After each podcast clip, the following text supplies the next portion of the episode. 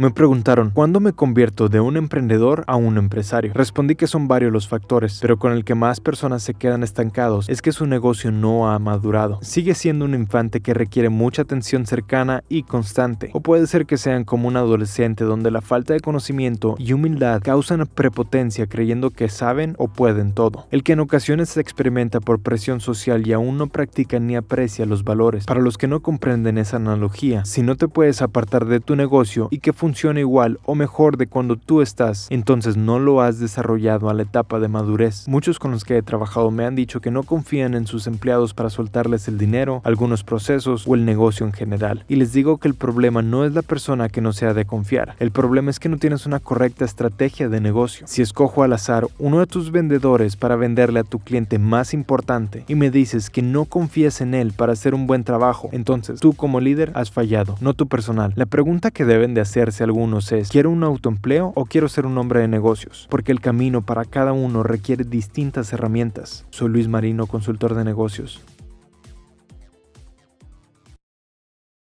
Si tienes alguna duda, contáctame directamente al 662-402-0168 o escríbeme un correo electrónico a consultoría.franciscoluismarino.com. Si quieres mis libros totalmente gratuitos, visita franciscoluismarino.com. En la sección de tienda, selecciona la copia que tú desees y en el carrito de compra busca la sección de cupón y escribe R ELM. Con él vas a obtener un 100% de descuento y vas a poder descargar totalmente gratis cualquier copia que seleccionaste. Con ganas de conectar para desafiar constructivamente y potencializar las habilidades de tu liderazgo, soy consultor y coach de mejora continua, Luis Marino.